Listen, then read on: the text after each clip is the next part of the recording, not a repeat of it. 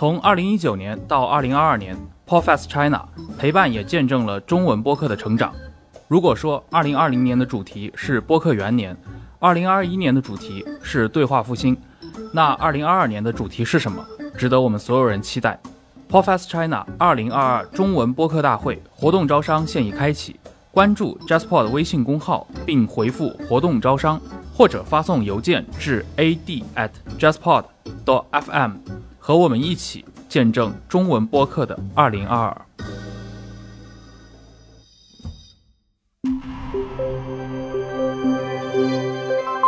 JustPod。各位听众，大家好，欢迎收听这一期的《忽左忽右》，我是陈彦良。这期节目呢是来自于今年的 Just Read 播客读书月活动直播录音。然后这一场我们邀请到的嘉宾是作家卢敏，他今年刚刚出版了一本很有趣的长篇小说《金色河流》。今天的这个讨论也是围绕这本小说。另一位嘉宾呢是作家淡豹。淡豹过去几年从学术转向媒体，继而又转向了小说创作，所以今天也会来分享非常多的他个人的这个心得体会。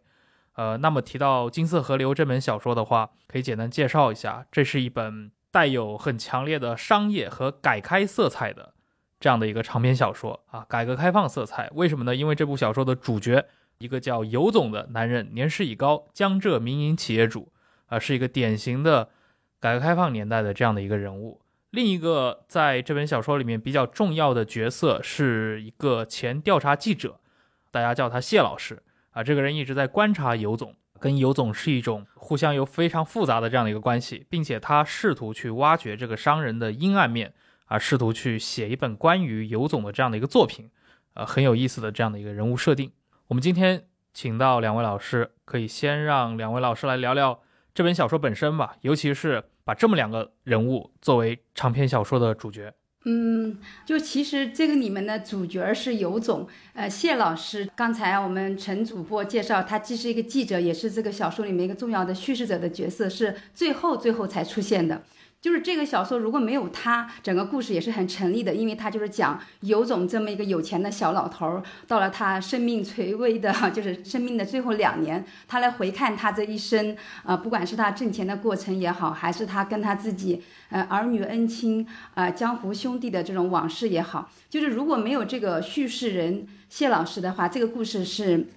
完全成立的。但是我这个故事在心中想了很多年之后，一直都没有写。就是因为我总觉得少了点什么东西，就是单纯的讲一个故事，我觉得是不足以成为我构成一个长篇，所以我直到这个书里面的所有的主人公，不管是啊尤总，还是他的儿女们，还是他的兄弟们等等，都出现了之后，我都没写，一直到想到谢老师这个人之后，我再开始写我这个小说，所以谢老师是我这里面最后一个想到的人物。一想到他，我就才开始动笔写这个小说。他对我的小说至关重要，是这个情节之外，我觉得特别重要的一个叙述者。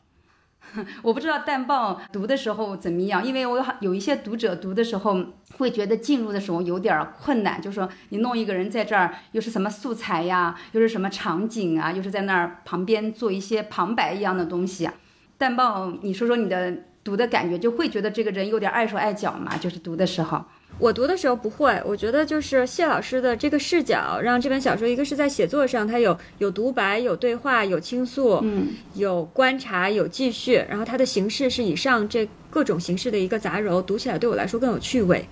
而且我读的时候会觉得非常有意思，就是他小说的第一页开始，实际上是从谢老师的角度开始讲的，对对。然后他整个这个这个时间跨度是他他写了有种的这一辈子。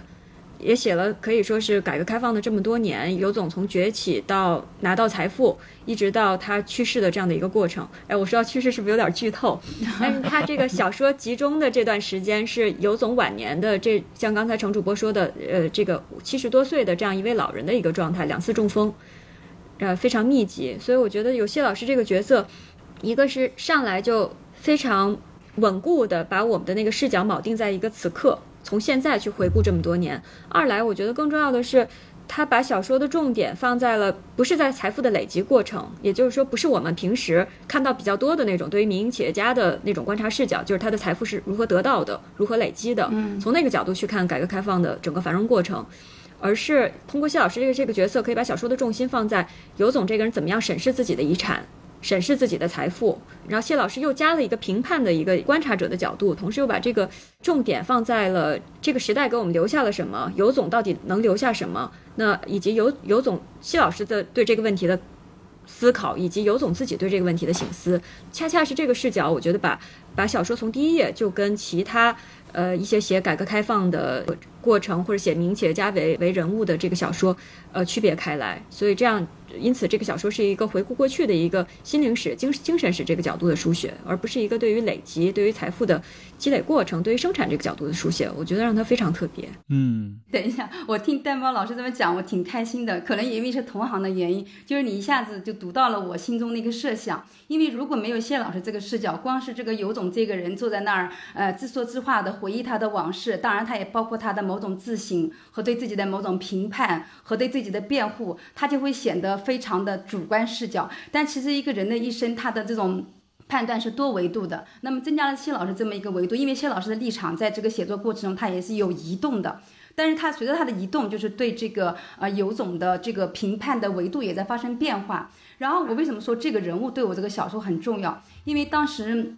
出现这个谢老师这个人物的时候，是当时这个非虚构的公号，就动不动不是有十万加，非常的火。关键是这个十万加，它往往会很容易发生反转。当你出现一个新的素材之后，又一个新的结局，又覆盖了前面的十万加，然后就让我对这个。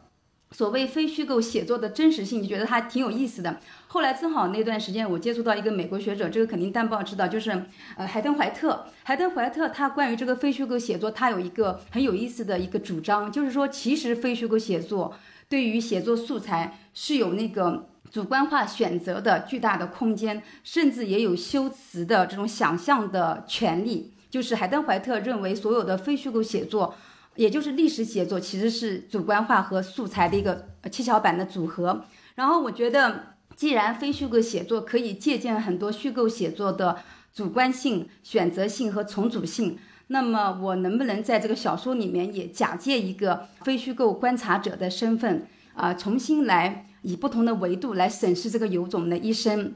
然后增加一个维度来帮这个尤总来拼凑他的一生的七巧板？我觉得这样呢，就是。也是我对非虚构的一个细仿，或者说是一个解构也好，或者什么，我就觉得是当时我对于那个非常红红火火、恍恍惚惚的一个非虚构写作的一个，从我这个虚构的战线发出的一个呼喊，意思说你借鉴我的，然后。我也借鉴一下你，就是说大家互相来把这种拆解的游戏进行一种细仿和呃伦理上的沟通，就是我们应该用什么样的角度去判别素材，然后如果再扩大一点想，我们用什么样的角度去评判一个人的一生，去拼凑一个人一生的各种各样的阶段和对他进行一个所谓的价值审视。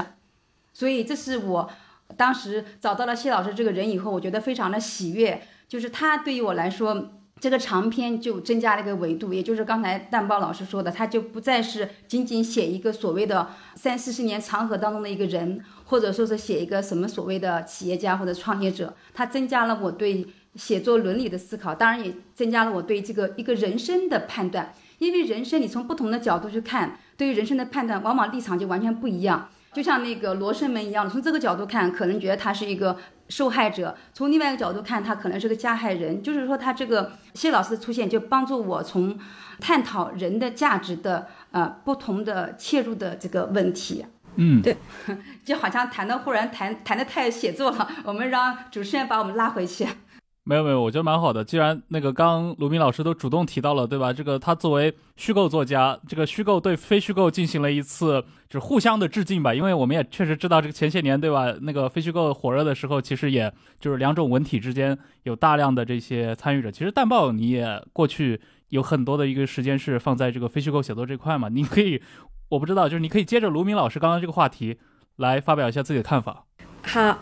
对，我想插一句，跟读者介绍一下谢老师，就是因为谢老师这个人是调查记者，同时他也很特别，就是他是因为调查记者的身份去采访尤总的工厂里的一个属于一个案子，他想揭露人家，但是呢之后呢又成了卢总的一位贴身的助手大秘，然后也像尤总的这个公关部长身兼这么几个身份，记者老师的常见去向。是，然后跟现在这个年代，大家很多这个认识的朋友啊等等，从媒体变宣传，这个这个路径也很相似。然后我觉得这样把把谢老师和尤总放在这个故事里边非常有意思，它又是虚构和非虚构之间的一个关系，同时呢，它又是一个资本和一个反资本的力量之间的一种特殊的关系。就是谢老师也是被钱征服，同时也是被尤总身上的一种戏剧性征服，这个很有意思。就是在这里边，资本又好像有一种无孔不，或者说金钱有一种无孔不入的力量，同时它又不是无远弗届的。谢老师在和尤总相处的这么多年之中，为尤总卖命，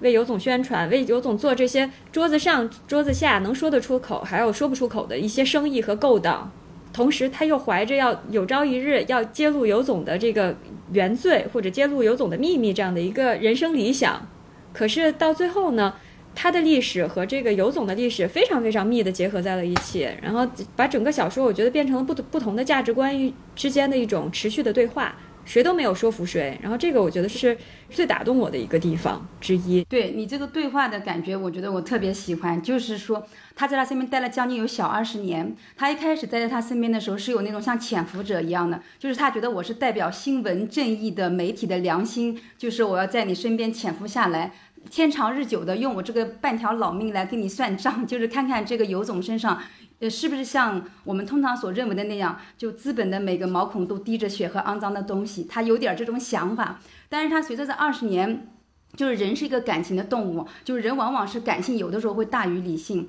然后谢老师在尤总身边待了这么多年以后，他的这种。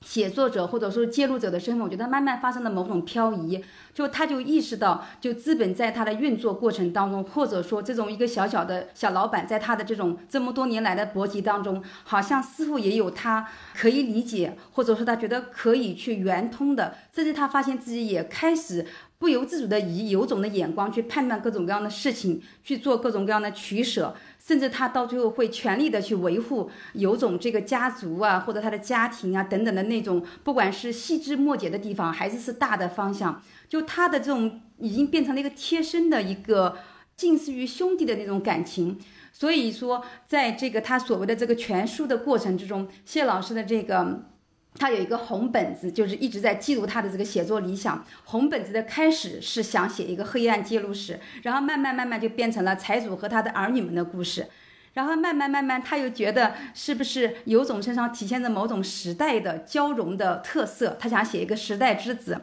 后来，后来他又发生了很大的变化，就觉得有种身上，嗯，其实应该是我们看到的这一切，其实都是乱画渐入迷人眼的，应该是用一种虚构的方式去重新的来建构这个有种的一生。所以他的这种写作过程发生的变化，就是像你说的，他是在对话，就是他在自己的原来的价值观和有种的价值观。以及有种身边的人的价值观在反复的这种在这个时代进行博弈，这个博弈我觉得是一种良性的、互相启发的、试图说服的，当然可能也有某种呃伤感的和呃无可奈何的，就是说呃理想部分的失去的这种说服和对话。这当然这是还是蒋希老师这个人了。刚才我们主持人问的是 非虚构写作的伦理和虚构的这种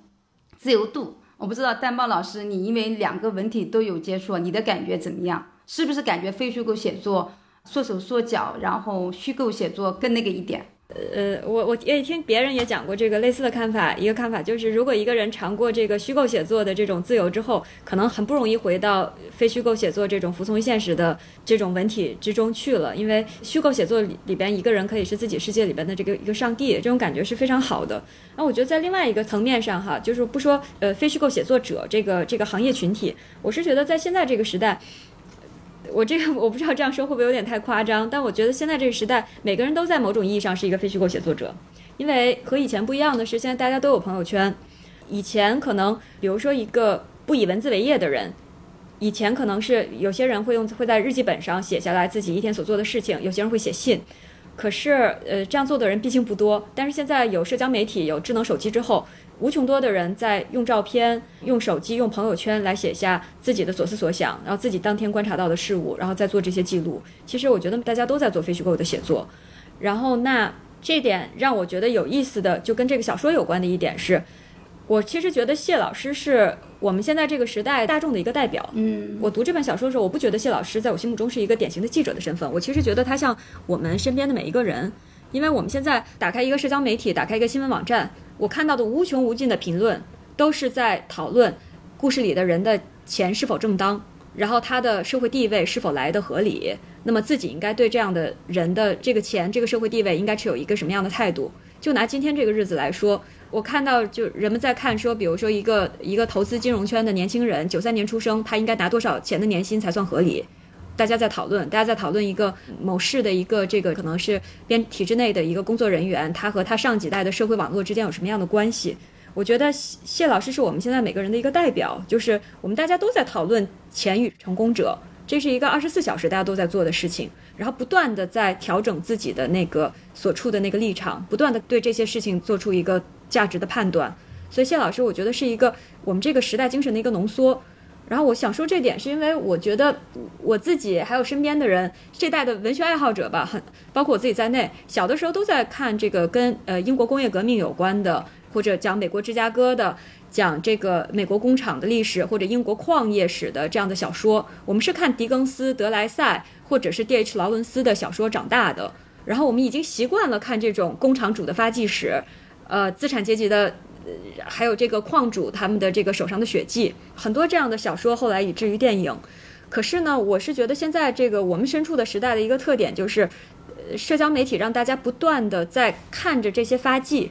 同时在评判着这些发迹。所以谢老师和尤总的一这样的一个关系，就是我们又在看，又在评判，又在记录，又艳羡，又又批判，然后又在不断的调整自己的道德观。我们不是一个很坚定的一个状态，每个人都。立场都在不断的漂移，对钱、对成功者的态度要在在不断漂移，在随着我们对他们的所知和信息的这个了解的这个程度加深，在不断的漂移。我们有时觉得他们是人性的，有时觉得他们是罪恶的，有时觉得他们和自己相像，并且想要同情他们，有时又对他们极其仇恨，觉得他们有我们所不可能有的那些可怕的力量，甚至犯下了不可饶恕的罪恶。所以我会觉得谢老师有点像我们谢老师和这个尤总的关系，以及这个小小说的这种视角。就是一个非常二零二二年的故事，让我觉得有一个很强烈的一个切身感，这才是一个这个时代的一个发迹史的一个真实，因为他不断的在受评判，不断的在照镜子。嗯，这淡报紧跟时事啊。刚他在说到，其实这个时代每一个人都是非虚构写作者的时候，对吧？我的脑子里面立刻就弹出了我们这个江西南昌的那位小伙子，就是他的朋友圈，可能就是我会认为他是这个月中国可能最精彩的纪实文学非虚构写作者。正好接着刚才大家都在说这个非虚构写作，因为它就是我们可以选择的似乎的面很广，然后大家觉得是有有才可依，好像觉得非虚构写作是不是很容易？然后呃呃，就是你是按照这个材料来就可以了。然后虚构写作你是有无限的自己像上帝一样，但是我恰恰认为虚构写作，你作为一个上帝，你选择写什么或者你写什么人，用什么样的方式去写，它其实是一个无形的压力更大。就是说，你要决定你要完全虚构一个人物出来，其实他的自由度也并不像我们想的说，你你可以为所欲为的去选择一个东西写，因为它决定了你的写作理想和你对自己的写作的期许。那么在这种所谓的写作理想和写作期许的前提之下，然后我就在为什么又选择了写尤总这么一个人？然后就就像有的读者会他他说这个尤总这个人是所谓的霸道总裁什么的，我刚听这个词。突然非常非常的惊讶，因为在我的这种所谓的阅读或者说文学概念里面，就我从来没想到我的主人公会给人一个霸道总裁的这个第一印象。但是他确实又是，因为我们现在对于有钱人他的这种话语的构成，往往就是可能有几个来源，一个是现在网络小说或者我们的呃新闻或者我们的段子。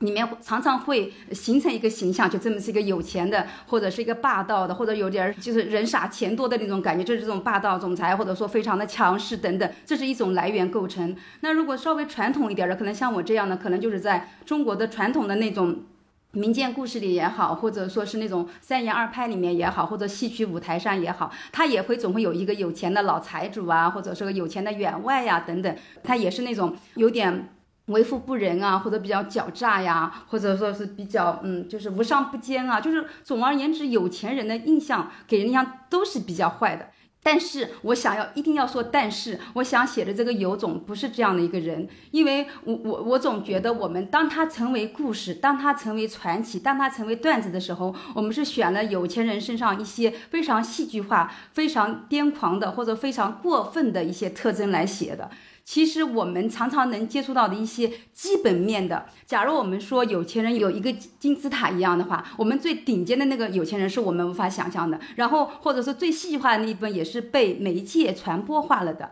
但是有一个金字塔的中下部的那一层基本面的那一部分的。有钱人，我认为他们的面目是模糊的，或者说是被忽视的。他其实不那么抓马，没有那么戏剧化，也没有那么霸道，也没有那么奸坏，就是所有的缺点你能想到的。但我觉得其实不是，就是我接触到的一些。创业者，我我还是愿意用这个名字来称呼他们，就创业者，或者说你说他小老板也行，就是他是各个行业里面的做小小的生意的那种人，他构成了整个社会经济基础向前推动的一个基本面，就是对于这个基本面和基本盘，我有一种想要去为他们伸张的这个冲动。虽然这个听起来好像有点主流啊，但是我是发自内心的觉得，他们的面目是不被人看到的。你如果真的跟他们有接触，你就发现他们身上。还是有那种勤劳呃勇敢，当然他也精明，他也比较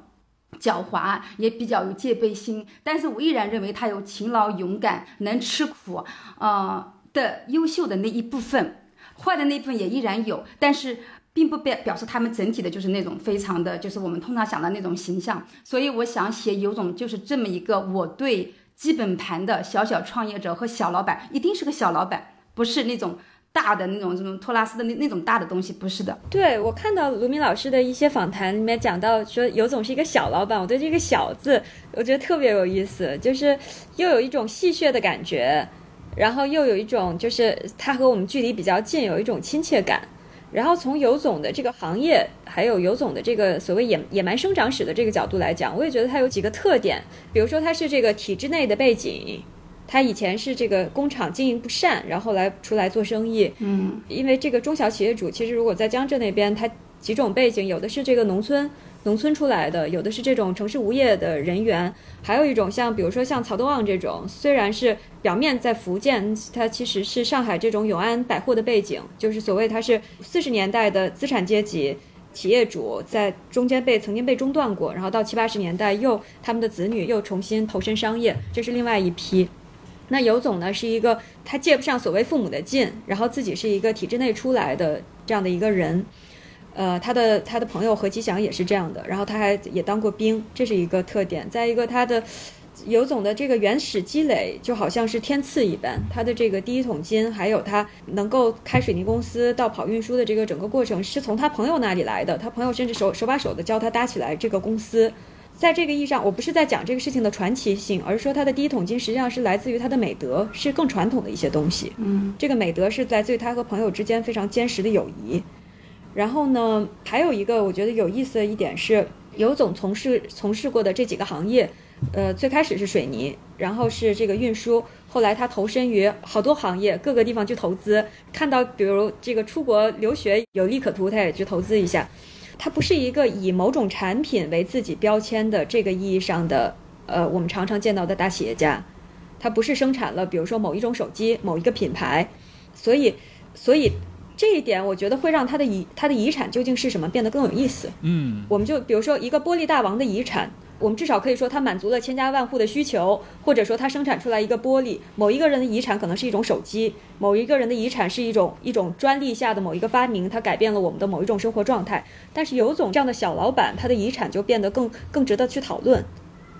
那么，所以他自己也会醒思，他留他到底留下了什么？他留下的遗产除了除了钱这个金色河流之外，还还有其他的什么？我觉得这个设计会让卢斌老师这个很天才的设计，会让尤总这个人物更有意思。刚才蛋豹老师讲到一个他的第一桶金的问题，我想起来前一段时间就是我跟呃，因为蛋豹老师原来是社会学出身啊，前一段时间我们跟周小红老师也在先锋书店做这个书对话的时候，然后周小红老师也谈到这个第一桶金的问题，因为周小红老师他在做一个改革开放。的一个口述史的一个实录的这么一个对话，然后他发现跟很多企业家谈到第一桶金的时候，其实很多人是回避谈这个问题的，就是他有可能像刚才蛋包老师说，他可能有的时候是某种背景带来的，或者是他有某种特殊的渠道，不足以或者说不便于向外人道也的渠道来来说的这个第一桶金。但是这个尤总和他的这个朋友何吉祥，他们恰恰是随着某种外部环境的变化，他觉得他们可以改变一下自己的阶层和改变他的当时非常潦倒的命运，比如说工厂下岗啊，或者说就业困难的那种背景之下。他觉得可以抓住时代的某一个呃机会，然后他去以他们相互之间的过命的友谊来获得的那一点点那个利润，来开始他们的工厂的一个一个生意，而且他们以他当时的那种小。小老板的街头智慧去分析啊，当下什么呃想要富先修路，呃路有了路以后路上就跑车，他以这种非常街头智慧的方式去想，哎，我们现在应该先做水泥生意，去修路，去加入这个建筑大军，然后有了路之后呢，我们应该跑车，那我们一开始做不了四个轮子的。那我先做两个轮子，然后所以他们先开始做摩托车的配件生意，就从很小的事情做起。就是他们这一代的创业者，我觉得是那种真的是白手起家，他没有什么大靠山，不像人家里面讲什么二代什么二代，这我就不具体讲了。就是说他们这种的创业的过程，使得他们非常的艰辛，也非非常的吝啬，但是也会充满了他们那种对于所谓的家国情怀的一种。紧紧的依附，所以他们会自费的、常年的订这种国报、国刊，比如说他们会订《人民文学》、订《新华日报》、订《半月谈》，就是他要从那个里面。千方百计的找这个政策红利，找这个文件的精神，他觉得那里面有无穷的奥妙和和商机。然后我在跟这些人接触的时候，我觉得他们身上有一种真是中国人民的勤劳、勇敢、智慧。他就会从这个呃蝇头小字的文件里面去找他的这个发财的机会，找他的商机。就听了觉得很有意思。比如说他们看到这个。说要开始全民健身计划，就看他只看到这几个字，他就能想到将来这个塑胶跑道肯定会在中小学会铺开来，会在社区铺开来，然后他就开始联系人家去做这个塑胶跑道的这个生产线，就是类似的例子还挺多的。然后我就觉得他们这种创业模式和他这种白手起家的这种创业的方式，导致了他后来处理自己的金钱的时候，他会非常的。谨慎也非常的小心，但是也非常的充满了对这种外部世界的某种不能说善意，说善意好像有点夸张了，应该说是某种呃通感。他觉得自己的这一切都是跟这个外面一切密切相关的。我认识一个我们这边江浙这一带有很多人做通信方面的小老板，他有一次就特别自豪的说，他说。外面每一个大街上打电话的、打手机的人都跟我这边生产的一个 TDF 的管子有关系，因为我们工厂就是生产这个。然后外面每一个基站都会用我这个小管子，就他那种自豪感，就是还是蛮了不起的。虽然他也缺少大的智慧，就像刚才丹豹老师说，他也不会有一个稳定的家族生意，他看到哪儿哪儿他就往哪儿去，所以他们永远都是一个中小型的老板，他做不成那种很大的，说我变成一个大的体育王国，或者变成一个大的玻璃大王，好像成不了那么大的气候。我就是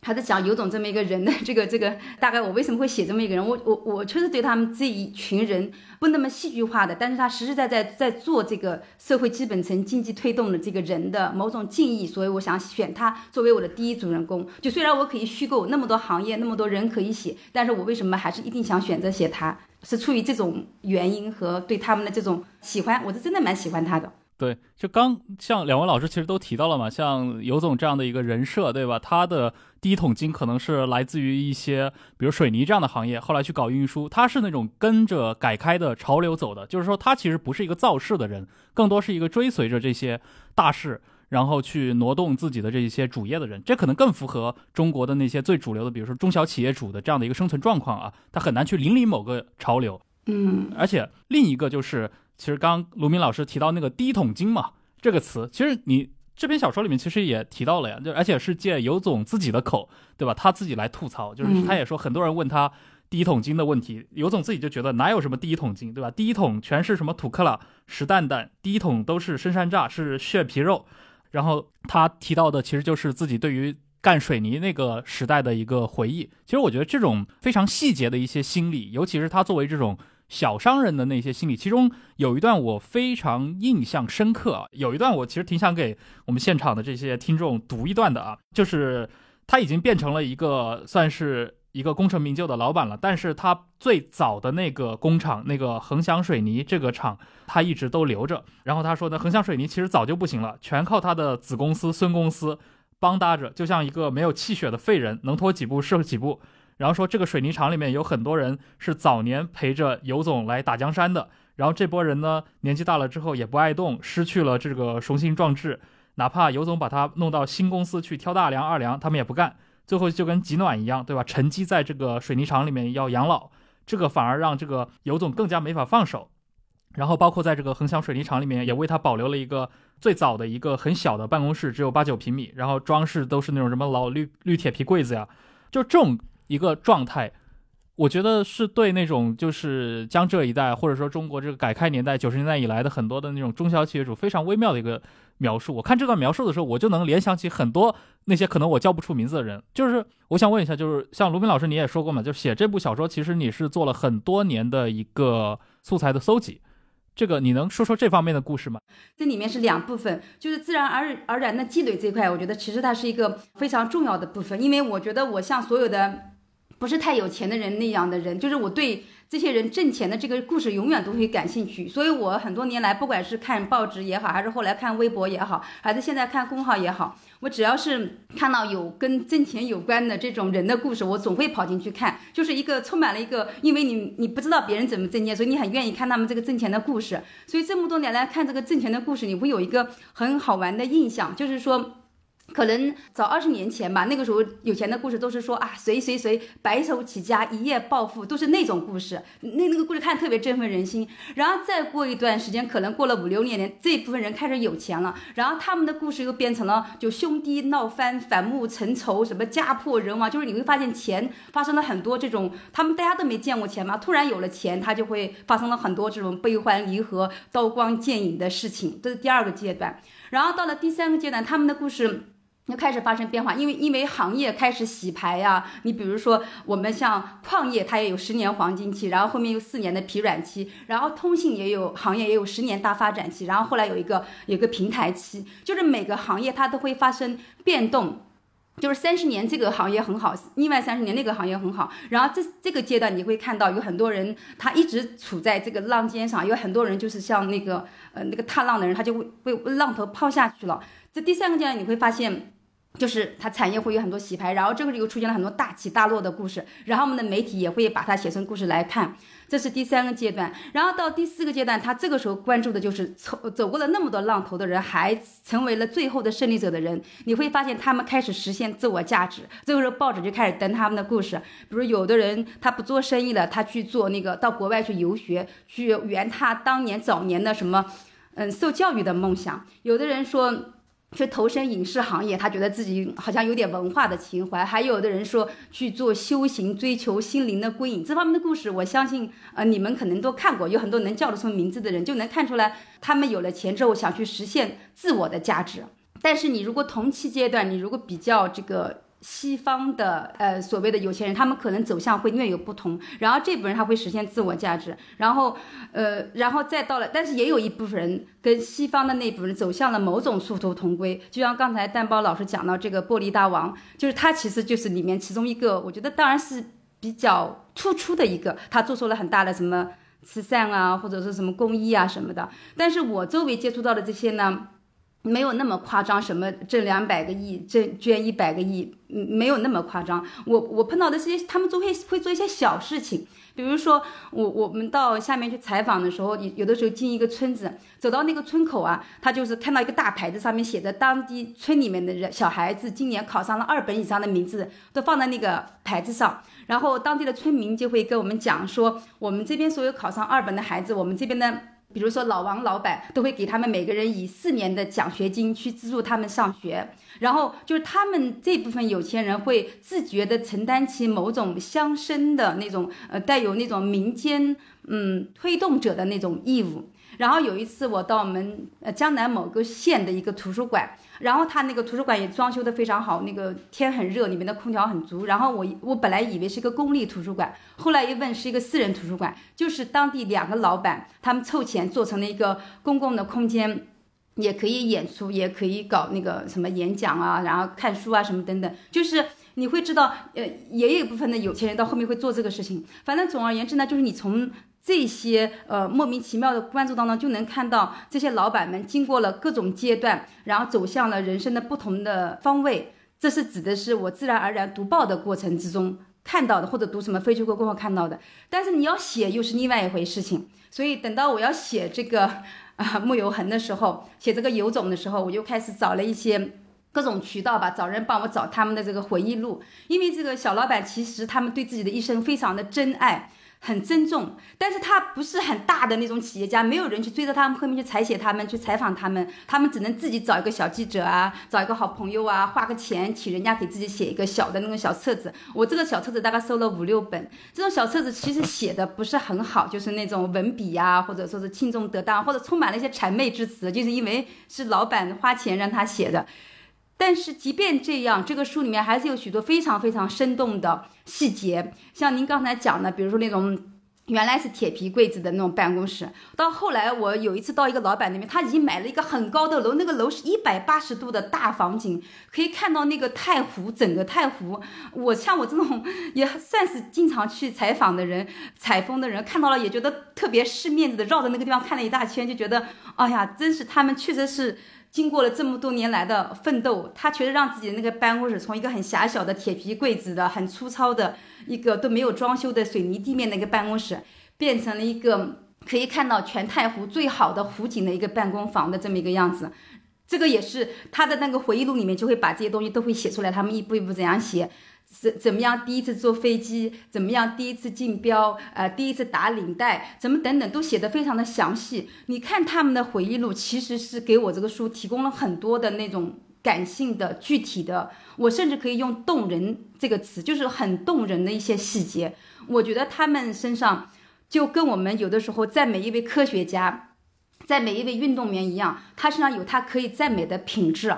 啊所以说，我觉得我后来这个素材，就他们的这些回忆录和别人给他们写的这种带有吹捧意味的个人传记，我我觉得里面有很多东西很有价值。会，因为我特别喜欢看小资的那部分，其实就是尤总的那种心理描写啊，尤其是他的对各种自己人生经历，包括对这个谢老师的各种吐槽，包括他对很多组那种视角啊，就是我觉得里面的那些文字对于一个中小企业主的那种心态把握。就是你会看到他们有很多刚愎自用的那套世界观，嗯，有的时候会一针见血的看到那些所谓就是知识分子型这些人在他们的那套价值体系里面，让他们认为不上道的地方，也会有一些他们非常局限于自己的那套很功利的思维方式。就是这种东西的话，因为你刚说到了，其实你搜集到的这些材料，其实很多时候也是歌功颂德型的嘛。就是我是会天然的想到里面可能很难出现这种很直白、赤裸裸的那些内心的感想啊。就那部分的心态，您是怎么去把握的呢？啊，这部分心态，呃，可能这这这老实交代，其实是自己推演的部分还是有一些的。但是我这个推演呢，我还是有一定的自信的，因为我觉得其实虚构的小说的特征，它不在于你的全部的细节的真实，或者说是绝对现实主义上的真实，而是所谓的人性和。他的那种精神，呃，内部流转的那个真实，我我认为有种到了晚年之后，就像任何一个人面对自己的一生的时候，他都会做一些自我的回望和剖析，这当中肯定有留恋的部分，也有呃别人对他腹诽的部分，他肯定会有一些自我辩护的部分，然后同时也会有他。进行反省的部分，所以我这个里面，其实我为什么我这个小说，我不认为它是一个所谓财富人生的小说，而是我是认为是一个人如何看待自己一生的小说。我认为它的主题还是这样，一个人如何看待自己的一生。所以我认为他虽然是一个一辈子以挣钱为业的一个人，但是我依然认为他有自省的权利和有自省的能力。所以这部分其实是我带入了有种去。呃，以他的这种角度和他的这种处境去回看他的一生，呃，但是我觉得我这部分的这种模拟似乎还是呃有一定的说服力的，就最起码读者目前的反馈就是还是蛮喜欢有种的这个独白的这个部分的，就是说，就是人之将去，其言也善，他不是善，他是其言也真，就是说他还是有一种那种比较真切的，他也探讨了自己的呃。带有那种灰色的部分，包括他对不起他兄弟的一部分，包括他对儿女的那些刚愎自用的部分等等。嗯，我觉得这个地方还是我小说家言的比较多，就是那些回忆录里面没有这些东西，就是这还是这是小说家言吧，应该这样讲。嗯，对，但那部分我读的时候会非常津津有味。各位好，长期以来，忽左忽右和图书的关系一直密不可分。我们在公众号的资料延伸，还有 JustPod 小红书账号上，长期都在整理节目中提到的书单，并且也邀请研究者、作者们登上节目。还有 JustPod 的夏日订番 Just Read 活动，最近呢，忽左忽右也上线了卖书业务，可以前往公众号忽左忽右 Left Right 回复“买书”两个字，了解详情。就是我不知道那个蛋豹老师，你对那些就是小说当中这些小字的部分，就是来自于尤总的这些个人吐槽啊，就是那部分你的一个体会是什么？哎，有没有看出破绽我？觉得这些地方是呃，卢米老师把这个人物设置在他最脆弱的一个状态，然后这样我们普通人和和他之间的那个链条、那个共情感会更强一些。就是尤总的这个切片不是他野蛮生长的那个时代，而是他在生理上呃最脆弱，然后他在情感上最需要他人，然后他在灵魂上最恐惧的一个阶段。嗯，然后所以我们和他的连接感会更强。我看这些部分也感觉到，就是尤总是一个很古典的人物。嗯，我也想问卢米老师，您刚才也提到像三言二拍这些叙事，就您写的时候有没有刻意跟中国古典小说里边的这个，比如说财主形象等等做一个连接？因为尤总非常有意思，就他并不是像我我们看到的一些企业家那样，就是比如说迷恋新兴宗教。或者是真的相信那些灵修，就很多世上很多人会因为有钱人的这些追求和这些脆弱和恐惧而变成了小有钱人。他们会成为一个产业，成为一个链条，去源源不断的服务于这些有钱人。是的，没错没错。然后尤总也参加这些事情，比如他去马来西亚做灵修什么的，可是他从来没有相信过。然后他在生活上是一个非常非常坚定的务实主义者。可是当他呃人之将死的时候，你说他其言也真，然后呢，同时呢，他开实际上他是有一个有一个报应的观念的。我感觉他是有这种报应的恐惧的，然后在这个时候，他要对自己的一生的对错做一个清算，嗯，然后那这个时候他逝去的爱人，还有逝去的战友，这些人对他来说都更为重要了，可能在他的这一辈子从来没有这么重要过。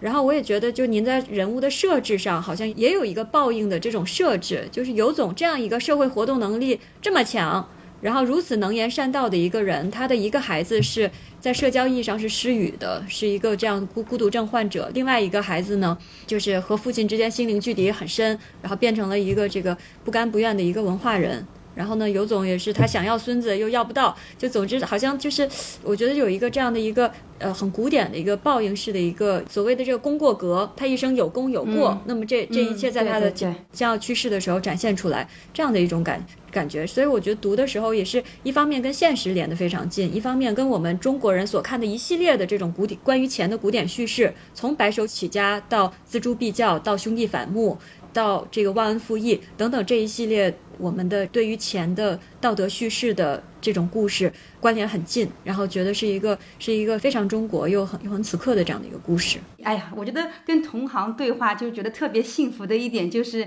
你所隐藏的点，对方都能读到。这个时候就会觉得特别幸福。就像我打了一张牌，对方我还没给他看牌，他就知道我这是一个红二字，就是能够猜到我的牌。就是我这里面的很多情节，它是非常古典化的。就像您刚才说的，就是比如说兄弟反目，比如说父子有仇，或或者说是因因果格的这种呃某种的隐约的对应。但是在这些呃中国古典的这种戏剧元素单元的之外，我又加上了一些当下的，或者说更带有有种特色的一种选择。比如说他这个兄弟反目，他不是一反目就完了的，他的反目成了或者兄弟情仇吧，成了他一生的这种很沉重的一个心理上的负担。他老觉得自己在跟别人精明的谈合同的时候。他不是一个人在谈，或者他的某种呃勇猛狡诈，或者说那种呃拼命要挣钱的那种冒犯的精神，他觉得也不是自己一个人的，他是带着何吉祥已经死去的离开了他的，或者是带着何吉祥所有的钱在奋斗，在做这些事情，所以他认为自己的暴力、自己的恶、自己的好都是双倍的，是从何其祥身上共同出发的。这是所以说我这个古典情节在他身上是有一个当下的有种本身的发展。再比如说，呃，他和他儿子之间的这种，虽然嗯本质上有代际的原因，但是核心原因也是可能跟金钱的控制和被控制形成他这种父子关系的紧张。那么。这种古典叙事里面，往往在那个古典叙事里面，它也会成为一个就是一拍两散的一个结局。但是在这个书里面的后面，我们也让王桑通过叫“人非今世不能俗”，就是让王桑通过他自己的所谓的精神上的追求，意识到反过来意识到物质其实非常重要。就是没有父辈的物质创造，可能没有他的精神自由的可能性。嗯，所以我是在古典的中国传统古典的这个财富的基本元素的戏剧核上面，加上了当下性和我这个里面给他的一个破因果的关系。虽然它有因果对应，但是你看他这个阿尔兹伯格症，也有的人称为孤独症当中的高功能患者，就是这个里面，其实你表面上看，哎呦，这个人好像也是报应嘛，他的。两个儿子好像都不怎么样，但是其实这两个孩子从反过来都给了这个穆有恒某种另外意义上的启示，比如他这个大儿子木木仓，就是那个呃阿兹伯格症患者，他其实是这个书里面的一个大天使。他给予很多人都有一种，就是说你们在强烈的占有，在强烈的进取争夺的时候，你有他作为一个参照物的时候，你会发现会有某种呃宁静或者有某种参照，然后会让你获得某种抚慰的感觉。就是这个木仓，他同样也给这个木有恒最后离开这个世界，他有一种安慰，就是我这个大儿子其实啥都不需要，你给他一副飞行棋，他就可以玩的不亦乐乎。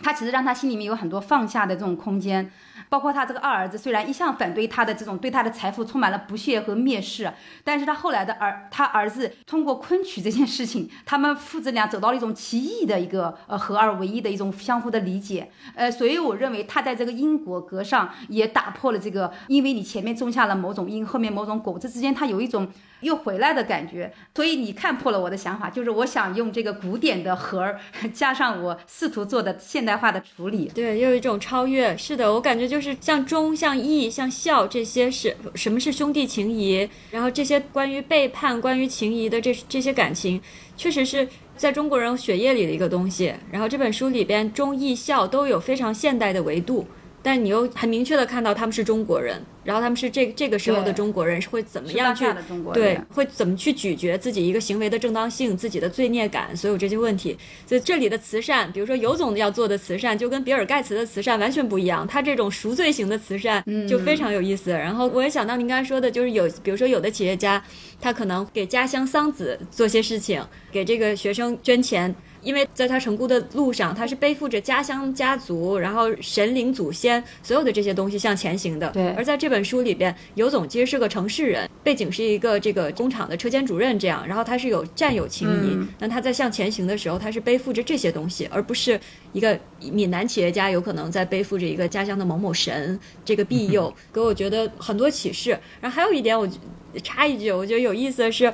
就是里边还有一个萧仪。这人物我我巨喜欢，是吗？他跟谢老师有很像的地方，就他是这个尤总这个家庭的另外一个观察者，又不是直接有血缘关系。肖怡是尤总兼这个尤总大儿子阿斯伯格症患者这个木仓的保姆，共同的保姆，然后也是尤总生病时的这个半个护工。实际上，肖姨和尤总是每天在这个空间内共同生活的人。嗯，然后我觉得特具有意思的是。尤总和肖姨也是一对对照，因为肖姨以前下岗前也是个车间主任，女车间主任、女女劳模这样一个角色。那其实同一个时期下岗了一男一女，然后尤总这边，然后你要说勤劳、勇敢、精明、洞察世事这些。品质，尤总有，萧姨也有，对，那是萧姨最后成为了这样的一个保姆，然后萧姨呢儿孙满堂，现在她的全家福摆在尤总的家里，然后这边呢尤总成了一个在醒示自己财富的这个走向的这样的一个人。我其实我作为一个沈阳人，我会觉得就是关于下岗之后的这个命运跌宕的这样的故事，现在在媒体上经常成为一个被东北垄断的叙事。但实际上并非如此。然后，这个全国各地，江浙、武汉、天津，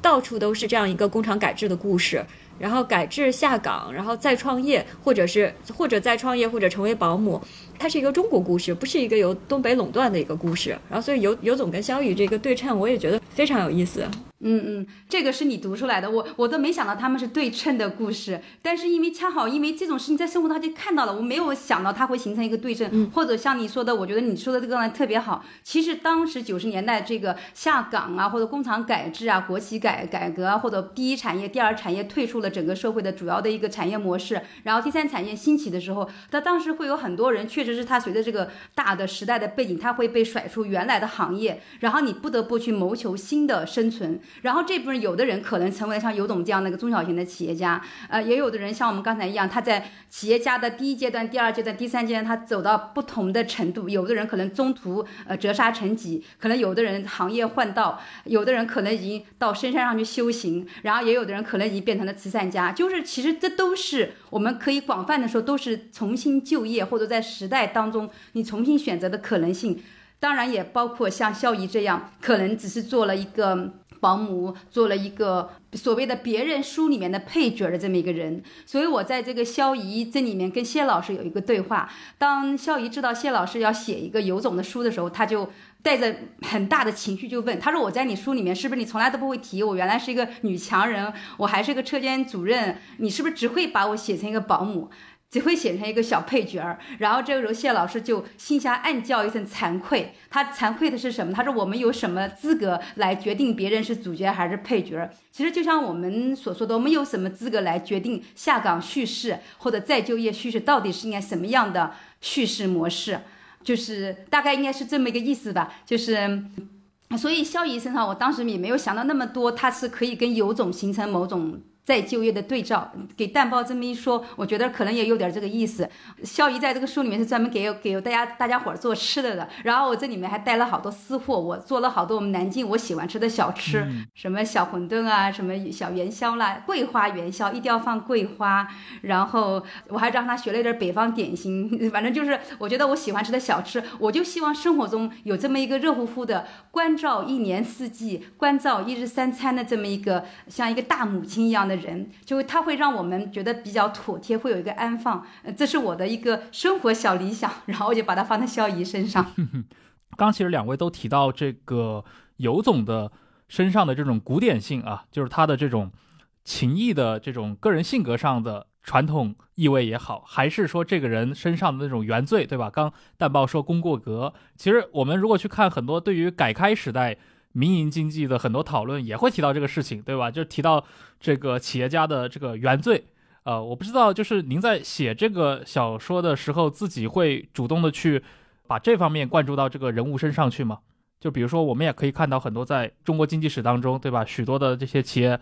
呃，经营者，对吧？翻车也好，或者怎么样也好，或者直到最近几年，他的这个口碑发生了一个呃一百八十度的这样的一个变化。其实好像原罪是一直脱离不了这种讨论的。嗯嗯，我有的时候觉得我们大家对“原罪”这个词的使用，仿佛过分随意了，就是它像一个很随意，或者说觉得是很宽泛的一个帽子，或者说觉得是永远有理的一个帽子，就是会往某一个群体头上戴。我个人对这个是有一定的保留意见，还是基于我前面说的，就是它可能对于整个经济发展的过程之中，它有一个外部的原罪，也也不能讲原罪，就是这个原罪，我觉得应该加引号，就是它是一个我们所以。至清无余，就是你如果从一个至清的水特别清的角度上来说，那都是有原罪的。它在经济上升阶段或者在经济探索阶段的时候，我觉得它会有一部分浑浊的泥沙俱下的，就是互相冒犯的一个阶段。啊，不管是权力也好，经济也好，商业规则也好，它里面会有一段规则还没有完全建立，或者说规则还不。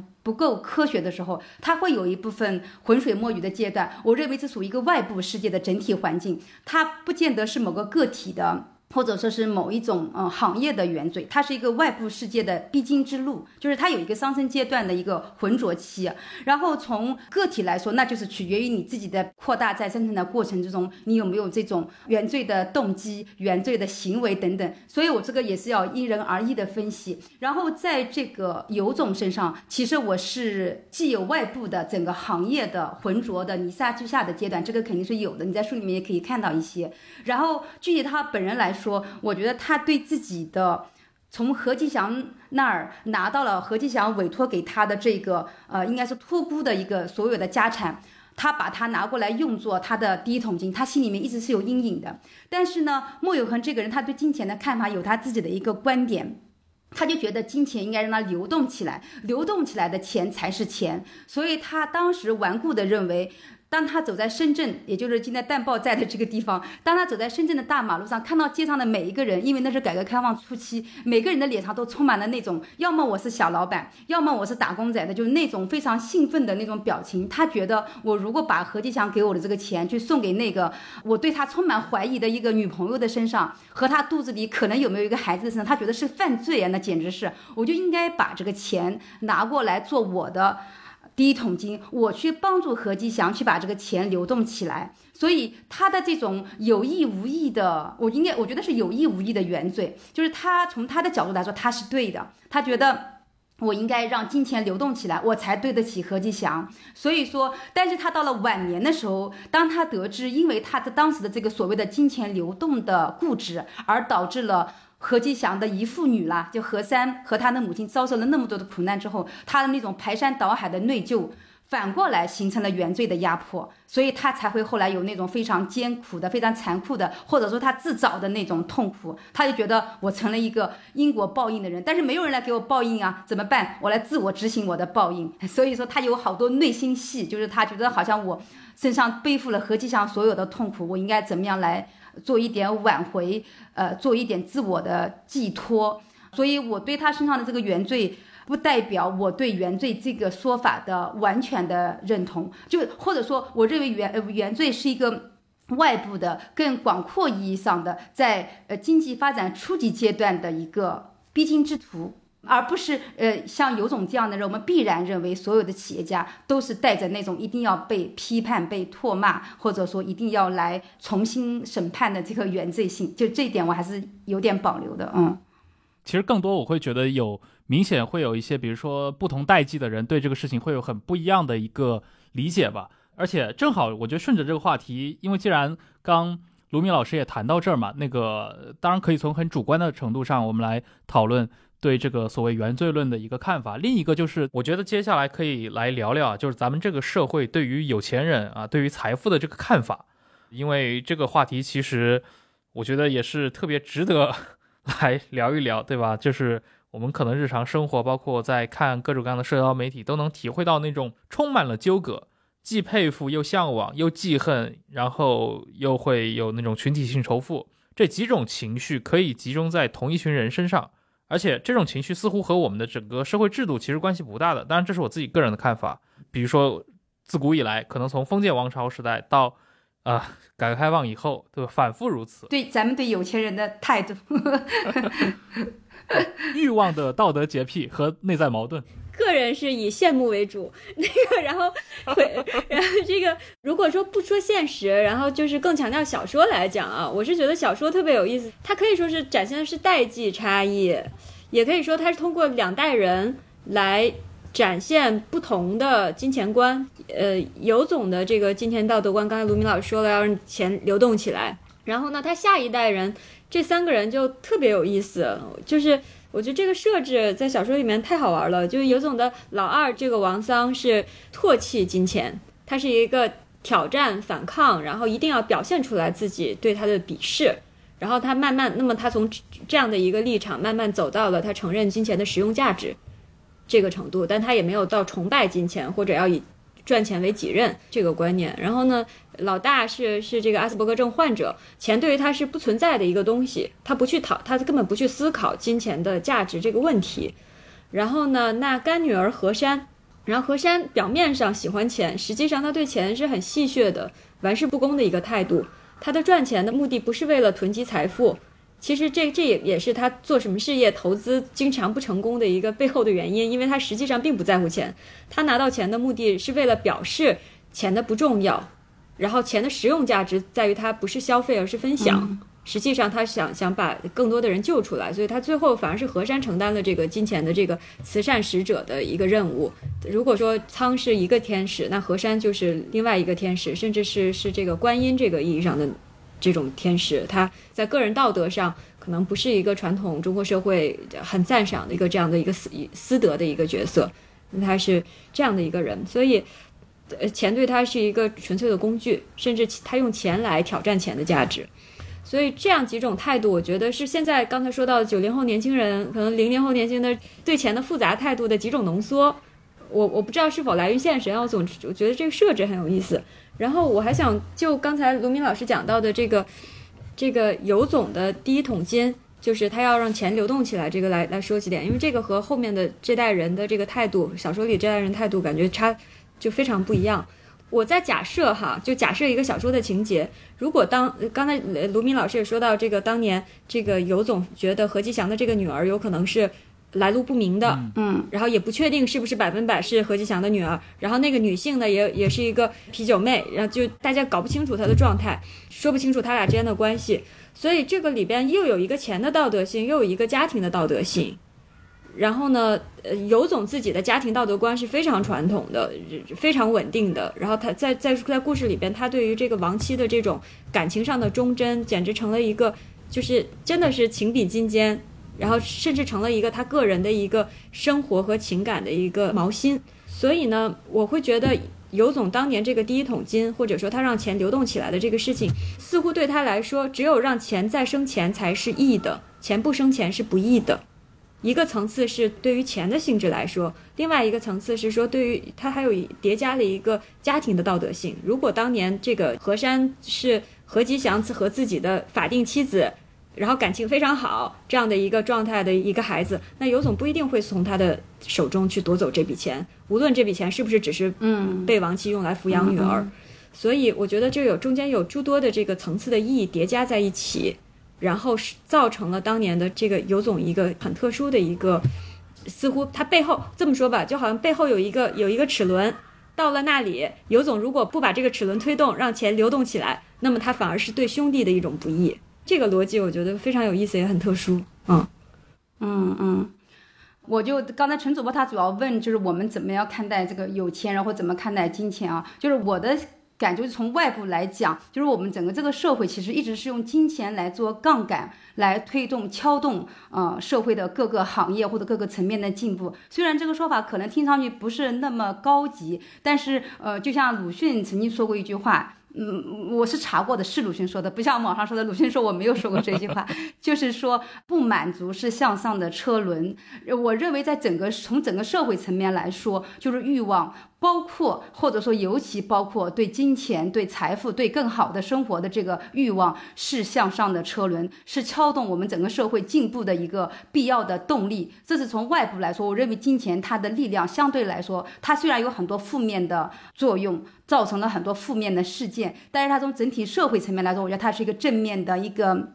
可以用它来作为杠杆的力量。这是从社会层面来说，然后从我们个体层面来说，当一个人。没钱的时候，他就具有了道德制高点。就像刚才我们陈主播说的，他一方面会向往、会羡慕，但他同时一定会批判、会愤怒、会对有钱人产生，呃，你说他仇富也好，或者他说他是排斥或者反感或者批判也好，就当他没钱的时候，他一定是这种态，或者说很容易采取这种相对来说比较激动的、有具有道德意义的态度。但是当他处于一个我正在奋斗中的人，比如说我正在创业，或者说我正在工作，我正在求职，我正在以我的方式通往金钱的时候，他这个时候的情绪相对来说又有点正向，就是说我有可能会成为一个小小的有钱人的时候，这个时候他的那个呃人和钱的关系，我觉得是最正向、最活跃，也相对来说比较健康的。然后，假如他走过了这一段，又变成了那个有钱人。然后他很快就成为了他曾经嗯被他自己也可能蔑视过、愤怒过、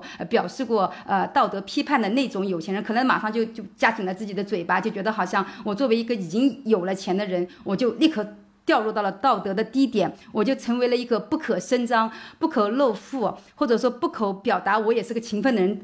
我的美德已经全部失去了。所以我认为，就人和钱的关系，它是在两头的时候，它会相对来说不是那么的。美好就是它很容易变成一种呃偏颇的状态，但是在中间阶段，在通往金钱的时候，它不管是从社会层面还是从个体层面，我都认为它是一个比较活跃、比较健康，或者也是具有推动力的一个阶段。所以我觉得我们其实和金钱的关系，也许你在口头上表达的时候会有你相对来说明确的激烈的立场。但是你在生活层面，在你身体力行的层面，我觉得我们大部分人和金钱的关系还是相对健康的。第一，你会努力去挣钱；第二，你也会明白钱会改善你一些东西。但是当然了，你遇到金钱和道德发生矛盾的时候，这个时候就要是所谓的小人看大事，大人看小小处，就是你会做你的相对的选择和判断。呃，总的来说，我是如果说广泛的谈人和金钱的态度是这样。然后刚才淡豹谈到我这个书里面三个孩子和金钱的态度，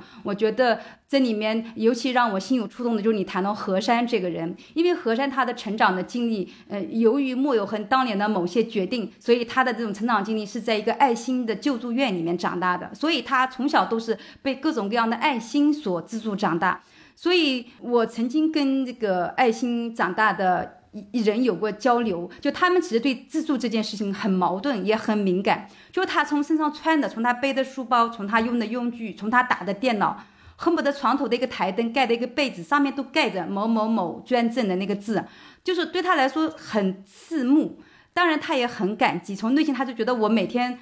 的所有的用度，吃喝用度都是跟外界的捐赠有关，所以他对金钱创造的物质。物质的馈赠，他是有感激之情的，但是这种感激也是由于这种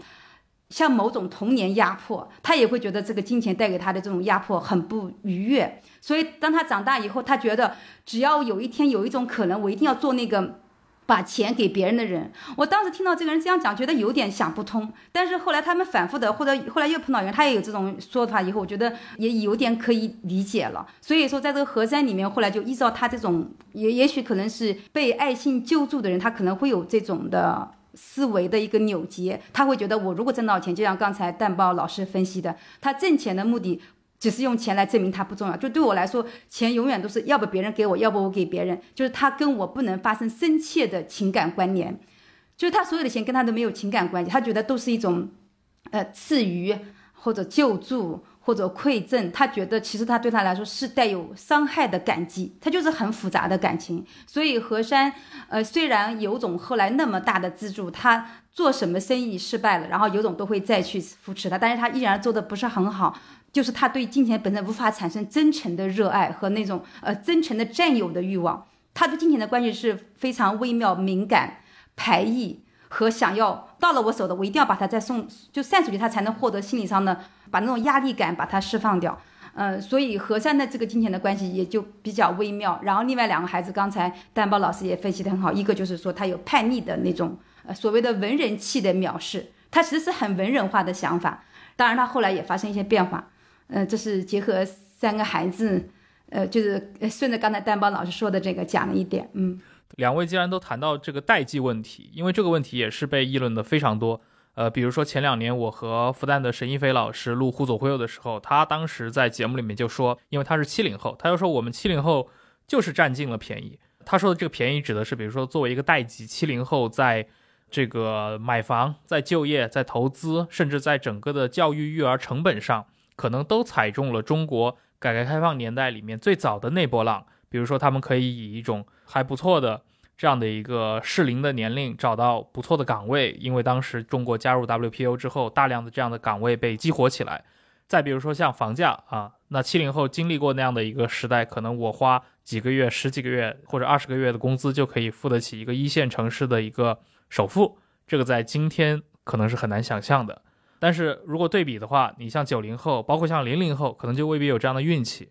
然后之前那个淡报你也说过，你和汪桑算是同一代人，呃，那种对于金钱的不屑，对吧？或者说以这种虚度光阴、挥霍天赋的方式来对抗这些很成功的父母安排你人生的这种掌控感、这种控制感，在很多八零后所接受的价值观那里，似乎也是非常普遍的。对，挺常见的。我觉得还有个情况就是。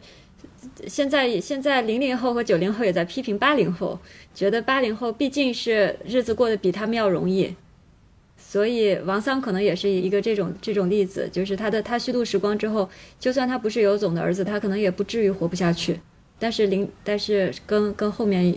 两代的生活压力又不一样。嗯，刘明老师讲。对我，因为跟蛋豹我们呃在我们直播之前开始也有一点交流，就是当时蛋豹他也表达过，就是说他们这一代。对于呃上一父辈积累下来的，不管是财富也好，或者某种对时代的那种正向的氛围也好，他有一种就是说我不如呃以一种相对无为的，或者说相对自由的主张来对抗这种过分积极的暗示。我当时听了还蛮有心有戚戚的，因为这是我跟我的孩子现在交流当中出现的最大的一个障碍问题。因为我们七零后，呃，确实我以前对代际这个事情啊，有的时候觉得我很反感这种过分把人以代来分的这种，我觉得非常粗暴的分法。但现在我觉得好像时间打了我一个耳光，就是他就是告诉我代际的分野是有它的道理所在，尤其在某些问题上。你就比如说像刚才我觉得陈主播他说的其实非常有道理，就是我们七零后这一代他可能真的是你看。就是你诞生在改革开放初期，然后你整个成长的过程中，就是跟整个欣欣向荣、蓬勃向上的那个时代氛围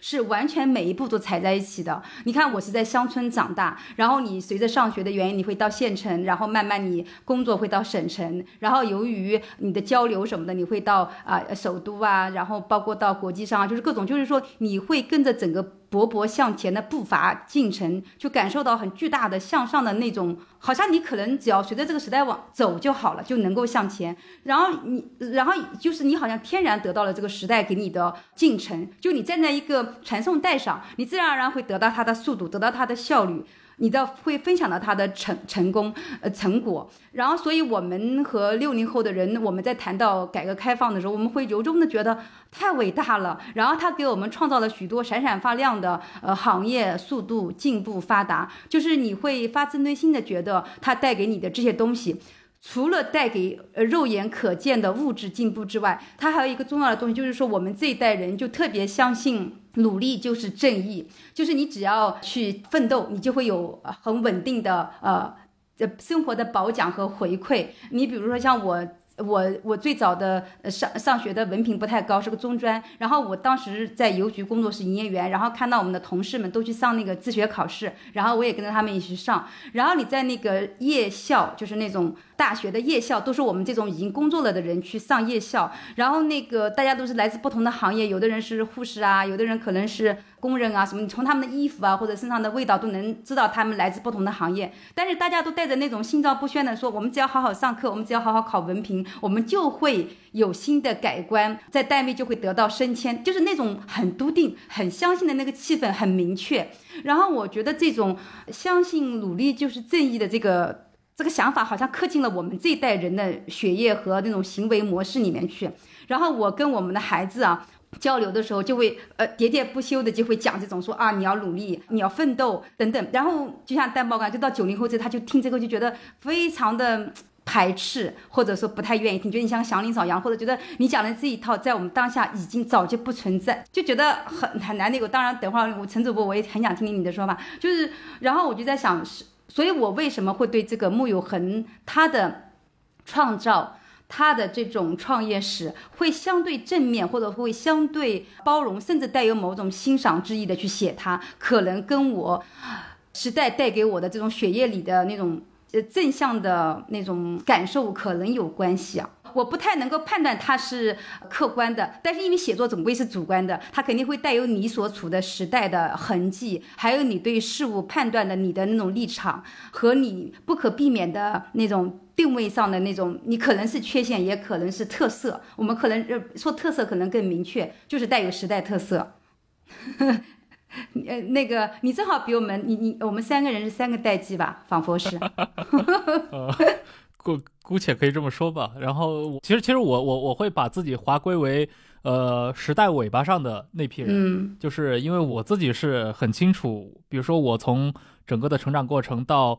包括大学毕业到进入职场工作，对吧？我所面临的这种社会环境，包括提供给我的机会，其实比我小个五六岁的人是要好很多很多的。他的整个的一个社会状态，跟你到二零二零年，甚至是进入疫情以后，对吧？你作为一个普通的大学生，然后你出来找工作也好，就业也好，甚至整个的中国经济的一个面临大环境，可能都变了。这个东西不是你个人的这个一个个体可以去改变的，所以我觉得这个也会去引导一个。他们这一代人看待很多事情的方式，你比如说像 B 站的这一代人，对吧？普遍为什么思想如此的左倾？为什么对资本有如此的敌意？那我觉得可能归根结底，它这个经济发挥的作用还是一个最关键的作用。给予他的这个经济形势，确实比上几代人会差了很多。所以我会觉得，可能代际的这个话题，它是一个真实的。我其实。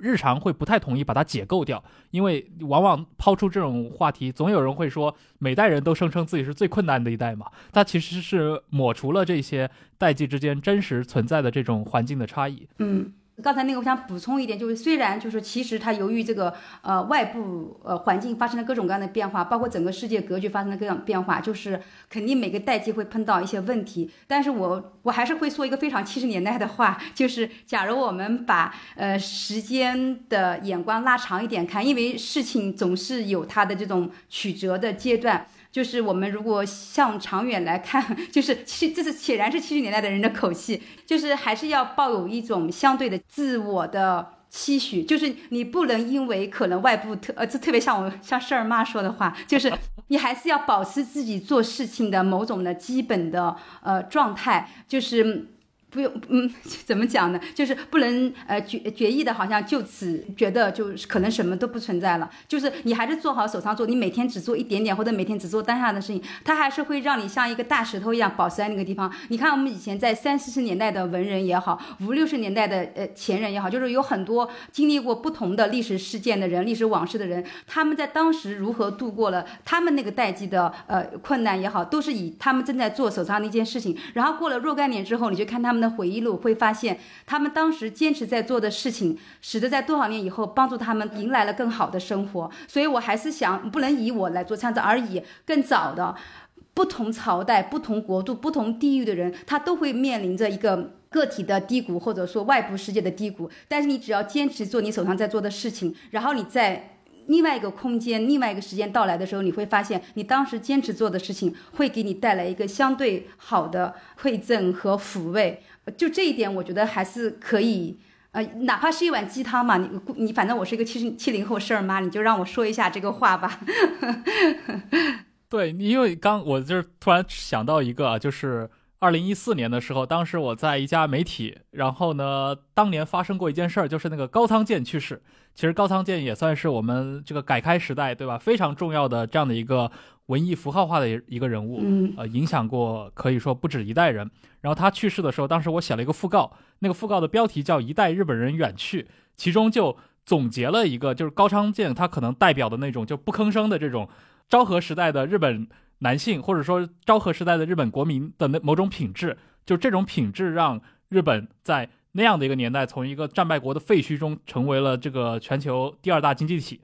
然后呢，中间当然也会提到当时已经就是被讨论很多的叫平成这一代人跟昭和时代那批人的这样的一个区别。但我老实说啊，就是我在二零一四年的时候写这篇讣告的时候，脑子里面从来没有想到过中国的社会气质也会发生这么快速的一个变化。因为在当时二零一四年的那个当口，大家对于就是刚刚。呃，卢敏老师提到这种七零年代价值观是有一个高度认可的，这个其实在当年还是个主流的价值观，所以我们可以看到，就是八年以后，对吧？我们到了二零二二年，就是其实这种社会的主流价值观已经发生了一个颠倒性的一个变化了，这个也是蛮值得感慨的一件事儿。嗯嗯。那我们刚呃聊了那个，比如说代际的这种财富观的话题啊，其实这个东西就延伸下来就是改革开放嘛，这个是对于我们这几代。中国人来说是可以说是最重要的这么一件事，而且到今天为止，它已经过去四十多年。那改开的这个它的开始啊，在各种无论是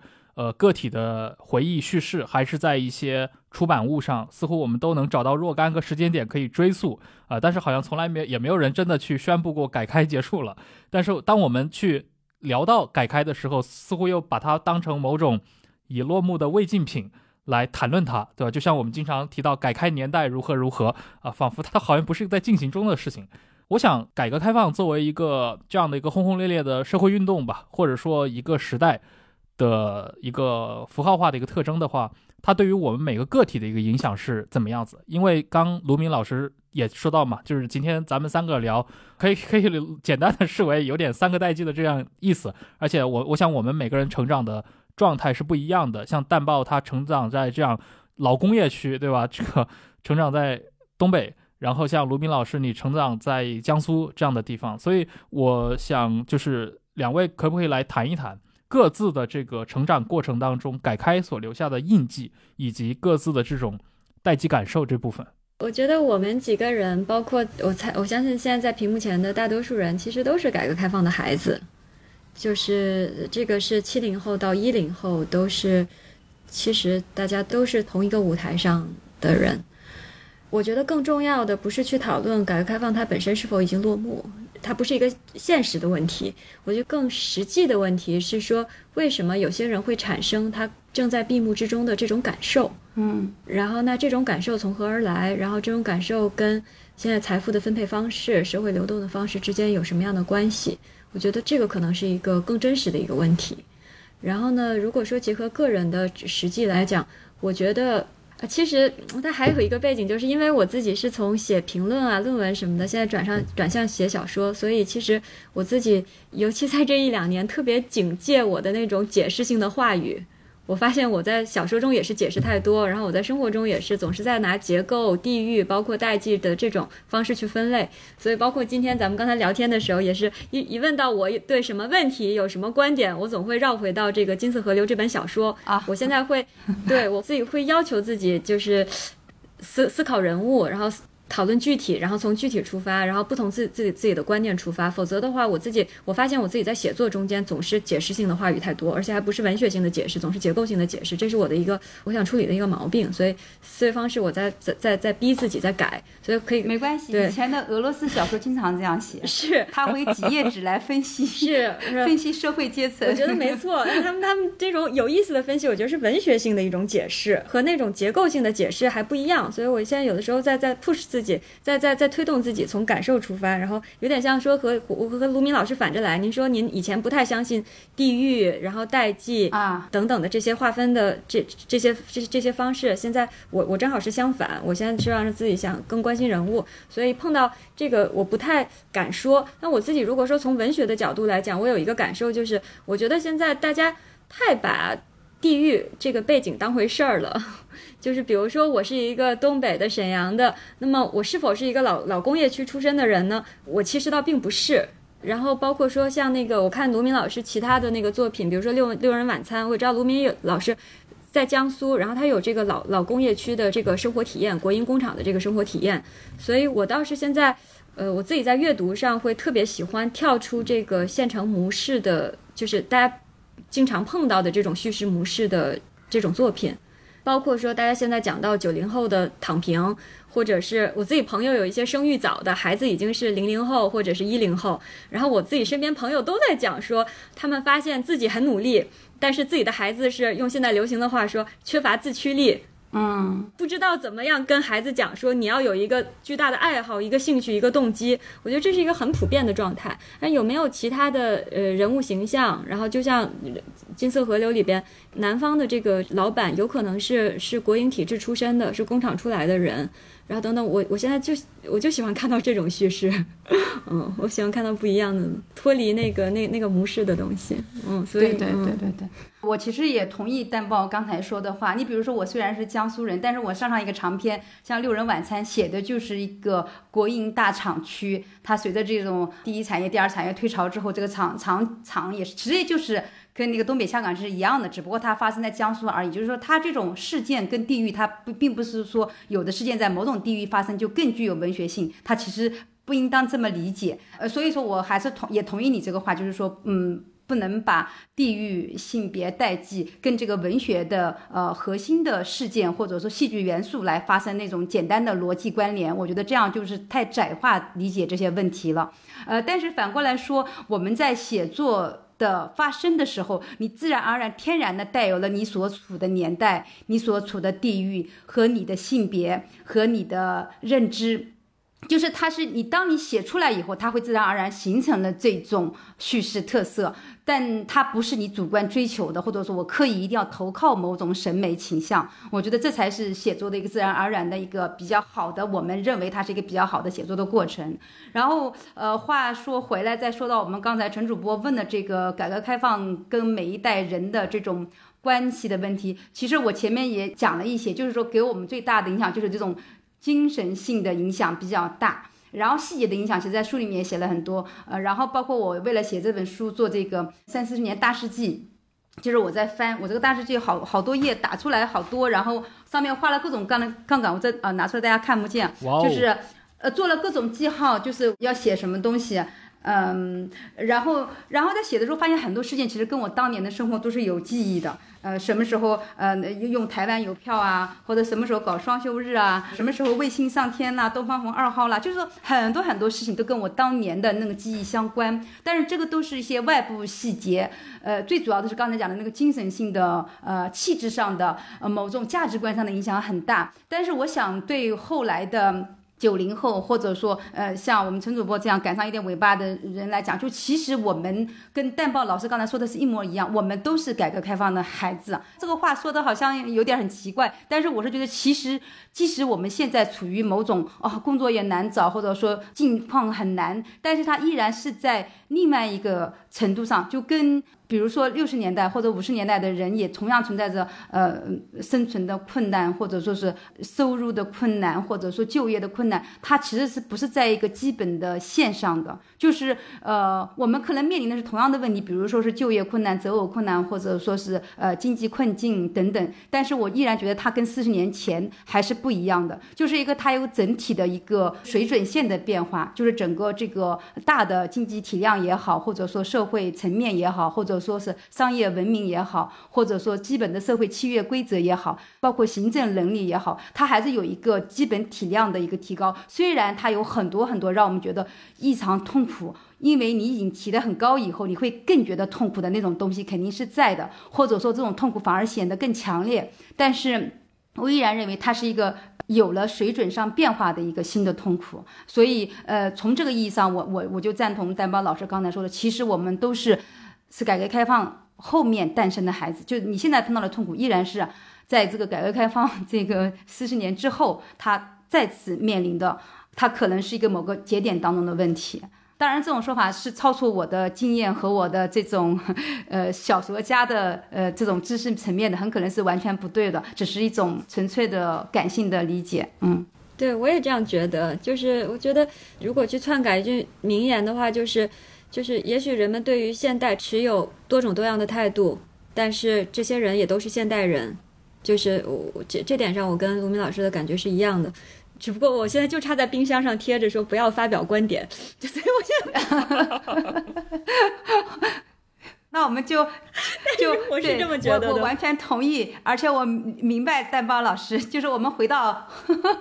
回到金色河流吧。那我们最后可以来聊聊这个小说里面。比较地域化的一个元素啊，虽然刚刚说到了一些可能反地域的一些内容，但是像昆曲，呃，这个东西是您个人的一个想法嘛？把它以这样的一个其实还比较重要的元素注入到这个小说里面去。对对对。其实我现在说我喜欢昆曲，觉得要是我在我二十几岁的时候会觉得很可笑，因为我在二十几岁的时候，就像现在的大部分的年轻人一样，觉得怎么可能喜欢那个咿咿呀呀、慢慢吞吞的戏曲呢？就是完全不可能的事情。我连附龙风雅当时都不想做，但是我觉得很奇怪的事情就是，到了我大概十五年前左右吧，我开始被人拉着去听这个。我们这儿有一种民间曲会，就是没有穿上舞台服，也没有呃响班响器班子，就是完全是一个素人的那种昆曲会。我去听了。一场十五年前去听的时候，当时是昆迪啊，昆迪就是轻吹来，然后人肉嗓子清唱，拍板唱，然后我就觉得特别惊艳，非常非常奇怪。那个时候，当然我已经开始人到中年偏上了，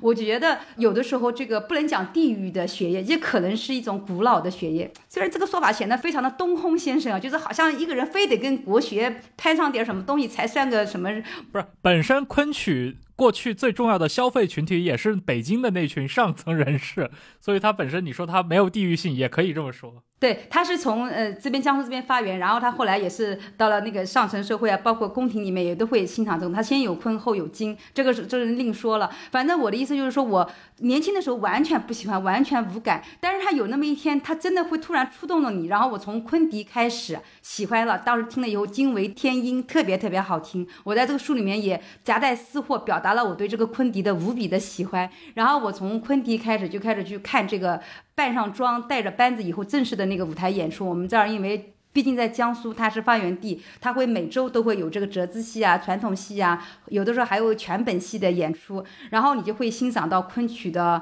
呃，不管它的唱词也好。器乐伴奏也好，还是他的服装也好，还是他的舞台的这个这个极简主义的非常现代性的那种折场转场的处理也好，就是我作为一个写作者，真的学习到非常非常多的东西。然后我就热烈的认为，就现在我完全认为年轻的人也应该喜欢他，就是跟我年轻的时候想法又开始发生背道而驰的想法。所以说，话说回来，为什么我前面讲，虽然我们主观上认为我们可以不要从地域来。判断一个写作的事件，但是当你的作品写成了之后，它就自然而然会带有地域的背景和特色。我我认为我为什么还是会在这个书里面用了这个东西，就是因为我本人他就是发自内心的觉得我跟王桑是一样的，我与昆曲是我跟金庭山的关系，叫相看两不厌。我觉得我在我非常落寞、非常失意、非常不愉快的时候，他都能从昆曲里面得到巨大的那种嗯抚慰感，觉得因为昆曲也很落寞，也很小众，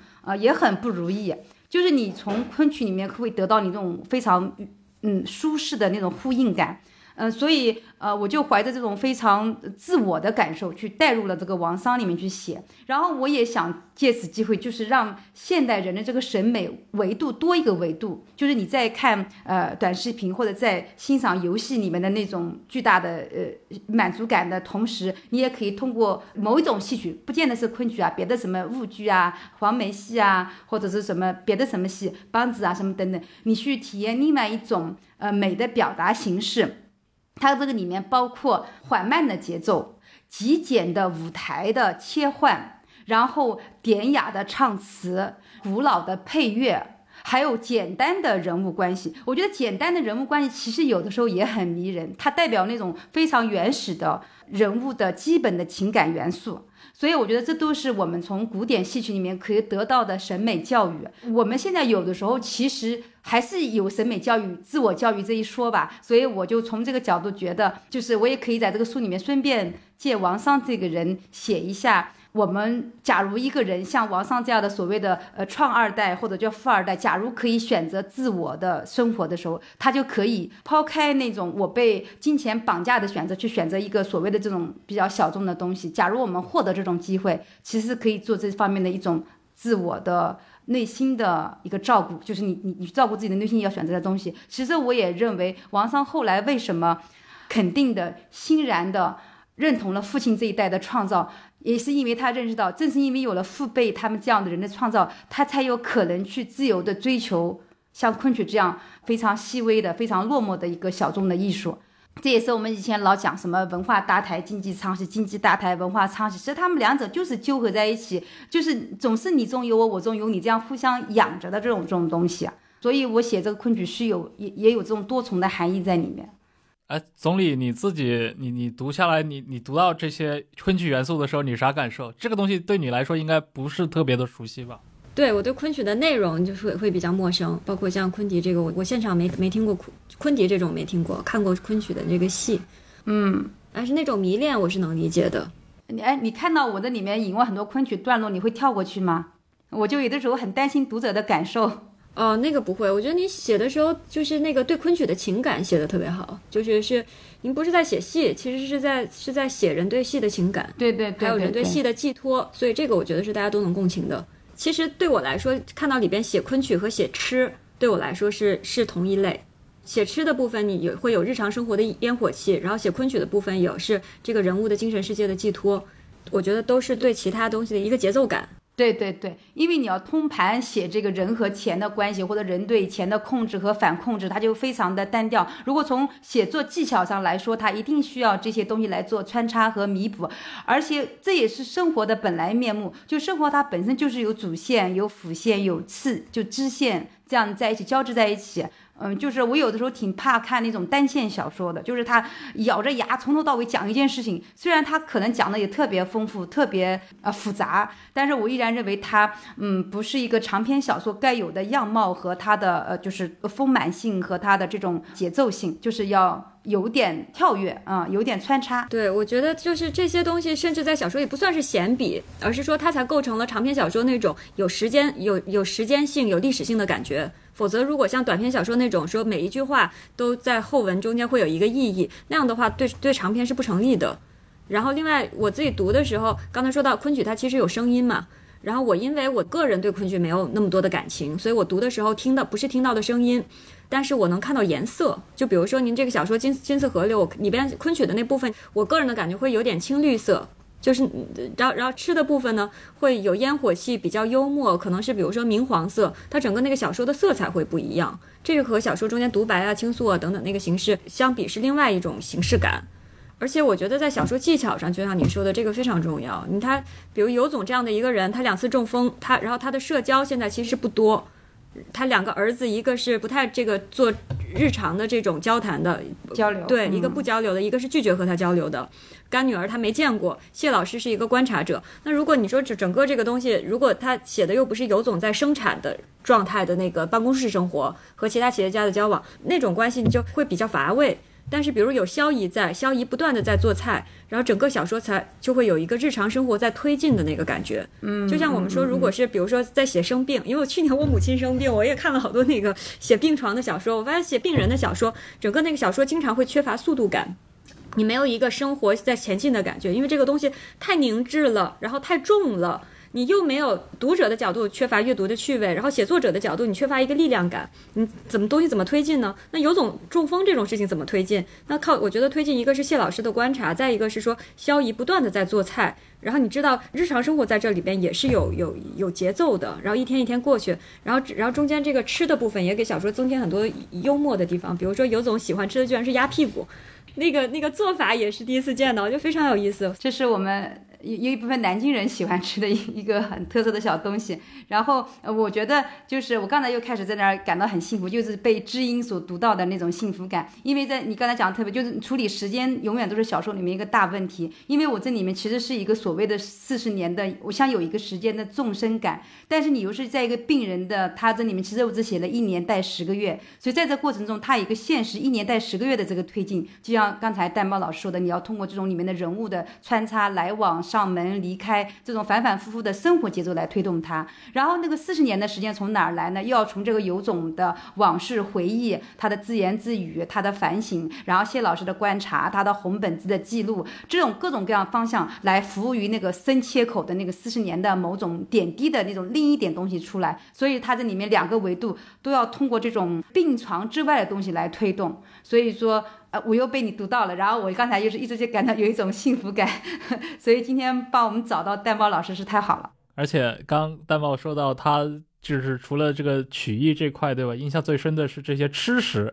对吧？这些写吃的这些场景，那我觉得这个也确实是南京作家的一个。传统技艺啊，这是从吴敬梓对吧？那个时代过来，对对对，他在那个里面也写了很多吃的，对对，这种在小说里面把这种，这是我觉得可能跟电影导演会有类似的。好的电影导演在自己的那些呃严肃电影或者类型电影当中，对吧？也会看似闲笔的呃拍一段美食，但你比较不同导演对于美食的处理的话，你是能够感受到其实他们的技巧呀，包括对这种生活气息的这种感受和这种表达方式是有一些区别的。啊，我觉得这也是很有意思的地方。对，我觉得刚才说这个小说是精神史、心灵史这个层面书写，我就觉得在技术上，精神史、心灵史它需要有一个